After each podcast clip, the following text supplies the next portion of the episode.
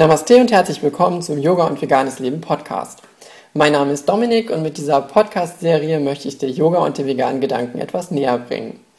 Dies ist der erste Podcast von einer ganzen Serie, die sich mit den Fragen, welche Gründe gibt es, vegan zu leben, welche Vorteile bringt das vegane Leben mit sich, wie lebe ich am besten vegan, worauf muss ich achten, welche Lebensmittel sind gut für mich, Yoga und veganes Leben, wie passt das überhaupt zusammen, beschäftigt.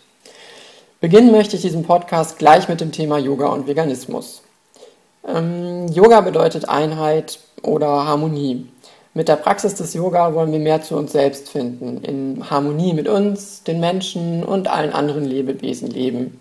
Wir sehen uns nicht als Einzelnes, Unabhängiges. Wir sind ein Teil des Gesamten, stehen mit dem Kosmos in Verbindung und sind uns demnach bewusst, dass unsere Handlungen und deren Auswirkungen nicht nur auf uns, sondern auch auf andere ausfallen. Je weiter wir mit der Praxis fortschreiten, desto mehr Mitgefühl entwickeln wir. Mitgefühl gegenüber unseren Mitmenschen, den Tieren, dem Planeten, aber auch gegenüber uns selbst. Wenn wir uns anschauen, wie viele Menschen heute hungern, wie schlecht es den Tieren in der Tierindustrie geht und was wir durch unser Essverhalten unserer Erde und ihren Nachkommen antun, dann ist der Schritt in die vegane Lebensweise eigentlich logisch. Das Mitgefühl gegenüber uns selbst, die subtilere Art der Wahrnehmung unseres Körpers, lässt uns zudem mehr und mehr in diese Richtung gehen. Denn wir nehmen mit der Nahrung nicht nur Nährstoffe in Form von Molekülen, sondern auch Prana, Lebensenergie und die Angst und den Stress der Tiere mit auf.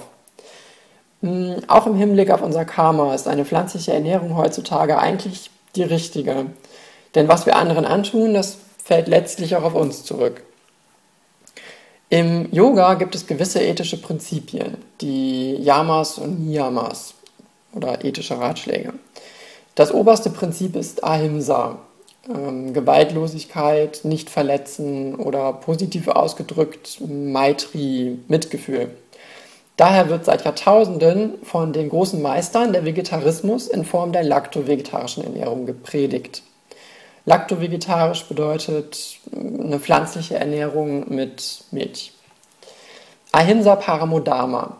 Im Zweifelsfall ist Ahimsa das oberste Gebot.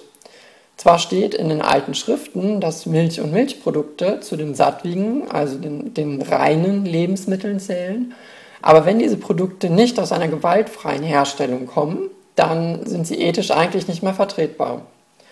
Steigen wir von einer laktovegetarischen Ernährung auf eine vegane Ernährung um, so hat dies aber keineswegs Nachteile für uns, denn wir erfahren meistens einen starken Energieschub, die Meditation wird tiefer und zudem steigt die Körperflexibilität in den Asanas. Wir werden empathischer, spüren mehr, werden sensibler und fühlen uns leichter. Und je mehr Mitgefühl wir entwickeln, desto mehr wollen wir in dieser Richtung auch aktiv werden, Positives in der Welt bewirken und anderen Wesen helfen, die Hilfe benötigen. Yoga und veganes Leben für ein Leben in Harmonie mit allen Wesen und eine friedvolle Welt. Das war der Einstieg in die Podcast-Serie Yoga und veganes Leben. Im nächsten Podcast geht es um die vegane Lebensweise im Allgemeinen und unterschiedliche Motive. Wenn du mehr über Yoga und veganes Leben wissen möchtest, dann besuche meine Internetseite www.yogan-om.de. Für mehr Informationen rund um Yoga, Meditation und spirituelles Leben empfehle ich dir die Seite von Yoga Vidya www.yoga-vidya.de.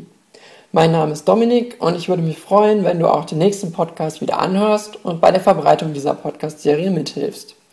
Zum Beispiel über Facebook, Twitter oder Google Oder indem du ganz klassisch einfach deiner Familie und Freunden davon erzählst. Bis zum nächsten Mal, ich freue mich.